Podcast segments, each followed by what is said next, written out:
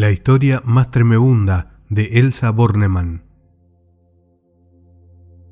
Ni ruinosos castillos, ni almas en pena apareciéndose como fantasmas, ni vampiros abandonando sus ataúdes en busca de sangre joven, tampoco decapitados y menos que menos ogros y brujas, ni siquiera una noche de tormenta que perturbe el sueño de criaturas que se han quedado solas en su casa durante un inesperado apagón. ¿A qué no se te ocurre contarnos un cuento de terror que no incluya ninguna de estas cosas? Nada de temas así. Me dijeron los hijos de mis amigos sentados a mi alrededor una vez que había terminado la fiesta de cumpleaños de uno de ellos y la mayoría de los invitados se retiraba. ¿A que sí? les contesté, divertida con la propuesta, sabiendo que a los chicos les gusta desafiar a los mayores, ponerlos a prueba. Les contesté sin pensar, porque lo cierto es que me costó un poco imaginar una historia como la que me pedían. Por fin, los textos y las imágenes de una noticia que se había difundido días atrás me proveyeron de un material que me pareció como cortado a la medida para satisfacer la solicitud del grupito. Les rogué unos minutos de silencio. Quiere crear el clima de suspenso, gritó mi ocasional auditorio. Cerré los ojos durante unos instantes y luego me lancé a improvisar este relato que voy a escribir a continuación. Mientras lo narraba y una vez concluido, las expresiones de las caritas y los comentarios de mis pequeños amigos me dieron la pauta de que lo consideraban un cuento de terror, diferente de los usuales, claro, pero de terror. Bien, aquí va. Primera parte. Su familia, algunos vecinos de su domicilio, maestros y compañeros de escuela y juegos de ese sexto grado B que está cursando, aguardan novedades en los pasillos del hospital. Tristes, cuchichean y rondan la sala de terapia intensiva a donde acaban de internarlo de urgencia. ¿A quién? A Miguel Rato, a Miki, como lo llaman sus padres y hermanos, a Miki Ratón, o Mickey Mouse, como lo apodaron los amiguitos, pues su nombre y apellido les recuerdan al famoso personaje de historietas de Walt Disney. Qué mala suerte, pobre pibe, comentan ciertos vecinos en voz baja, con lo que estudia y labura desde que era un crío. Es un santo, no merecía esta desgracia. Me pregunto qué van a hacer en su casa si pasa lo peor. No los mantendrá a todos, pero si no fuera por él, ¿Cómo se las van a arreglar? Eso, eso. Entre tanto, en la mente de Mickey, aunque ni los médicos lo adivinen, se remolinan sentimientos, sensaciones, pensamientos en caótica alternancia, y recuerdos, y, sobre todo, unas frases que no pudo decirle a ninguno y que se le reiteran instantáneas, fugaces, de tanto en tanto. No, no lo hice a propósito, fue un accidente. Papá, si me salvo, no me pegues, por favor. Sé buenito. No me pegues, papá. Segunda parte. Desde chiquitito lo supo. ¿Acaso desde que empezaba a dar los primeros pasos en el patio de tierra casero y alguno de sus cuatro hermanos mayores, varones como él, lo confinaba dentro de un banco puesto patas para arriba a modo de tan poco funcional corralito, Así no iba a molestar deambulando de aquí para allá, toqueteándolo todo. Así quedaba tranquila la mamá mientras ellos se ocupaban de sus cosas. Mamá, vaya si tenía que remangarse para llevar adelante el hogar, casi sola como se encontraba para enfrentar las exigencias de cada día. Se las rebuscaba con trabajos de lavado de ropa y de costura, por los que apenas si ganaba lo indispensable para que sobrevivieran. Con el padre no se podía contar, pegado a la botella de vino y a las carreras de caballos como solía andar, cada dos por tres suspendido en la fábrica de la que era operario. Si no lo despedían, es porque les daba lástima a la familia. Una entre mil de regreso a la casilla en un estallido de alegría que le duraba el tiempo que le demandara gastar lo ganado en el hipódromo, y esas una entre mil se le habían grabado a Mickey en lo más claro de su memoria. Al menos durante unas horas, todo era festejo, canto y guitarreada en la precaria cocina de la prefabricada y hasta él recibía entonces algunas monedas de las que repartía su padre entre los cinco hijos.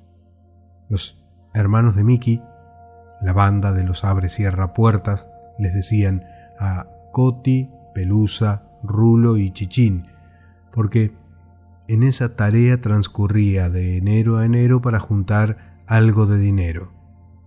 Coti, en la estación de trenes de retiro, Pelusa frente a un céntrico hotel cinco estrellas, Rulo junto al cordón del Servicio Internacional de Encomiendas cercano al puerto de Buenos Aires, Chichín en la intersección de las calles Salguero y Libertador.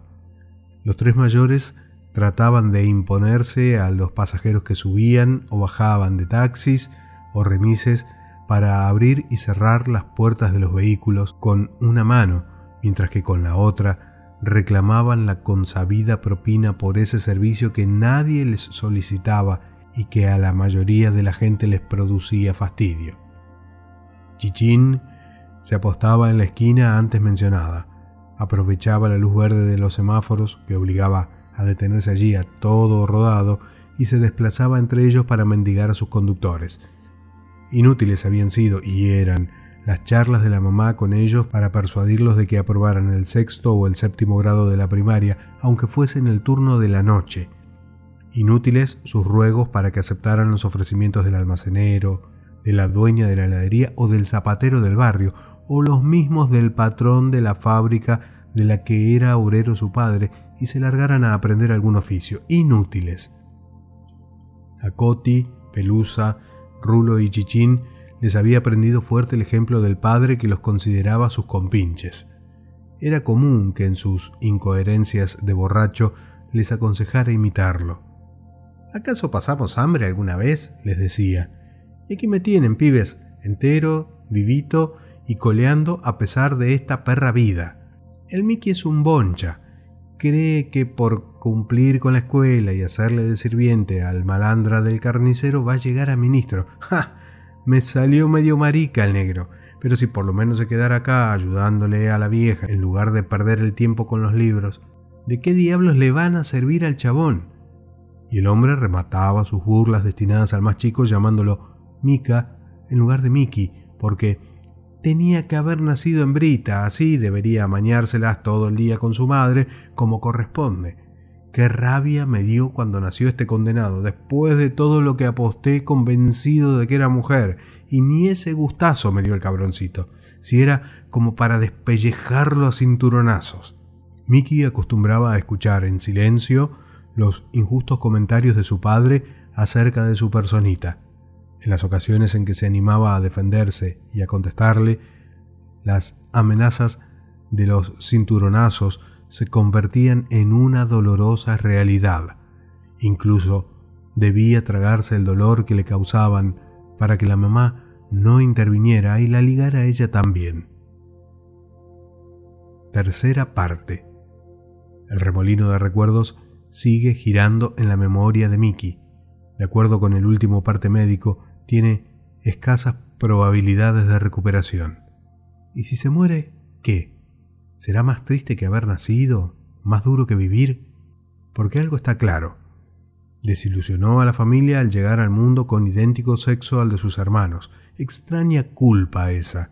Necesitaban una nena que le diera la mano a la sufrida madre.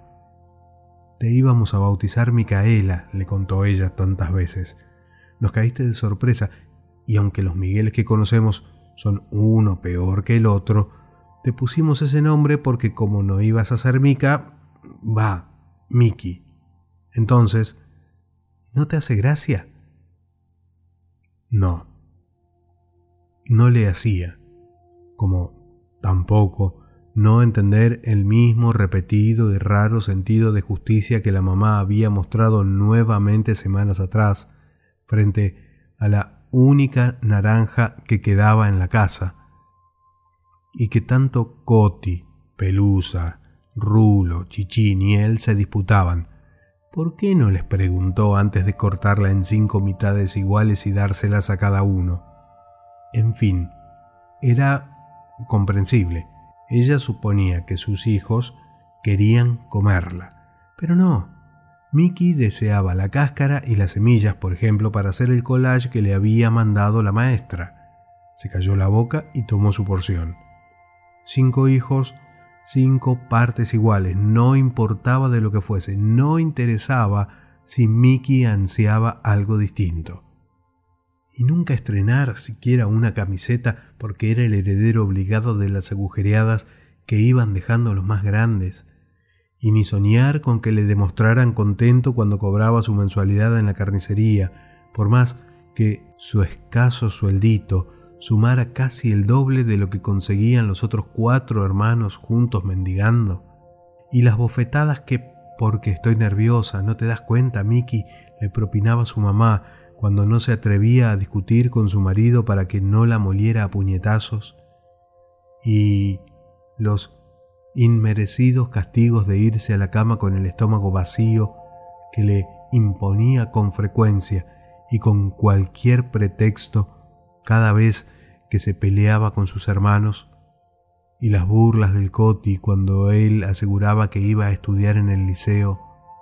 El protagonista de un blooper, eso es Mickey, ¿no les parece tan estúpido el negrito? Ah, si pudiéramos comprar una cámara, lo filmo y mando la caseta al programa de la tele con cualquiera de las pavadas que se manda. Fija que cazamos el premio que dan.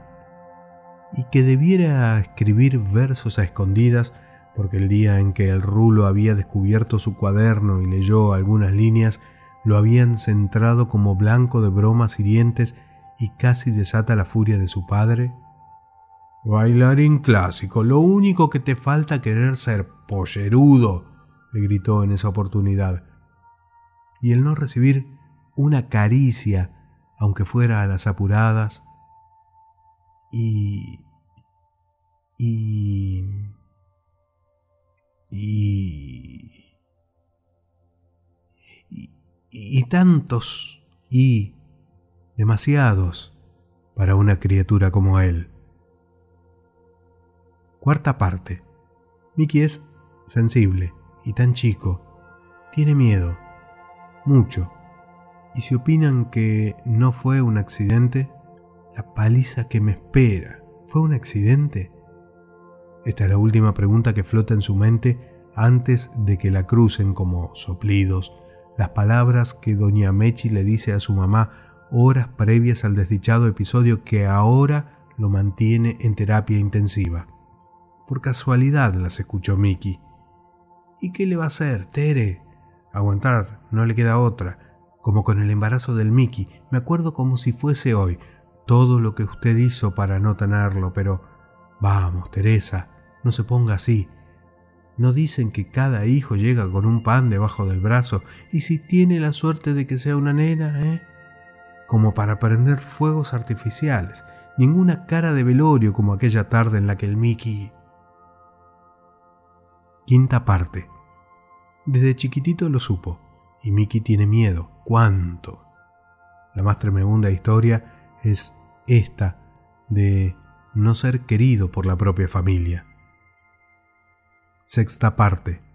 Mañana, los diarios del país van a publicar que un niño de 11 años perdió la vida en un lamentable accidente cuando se le disparó el revólver de su papá mientras intentaba limpiarlo.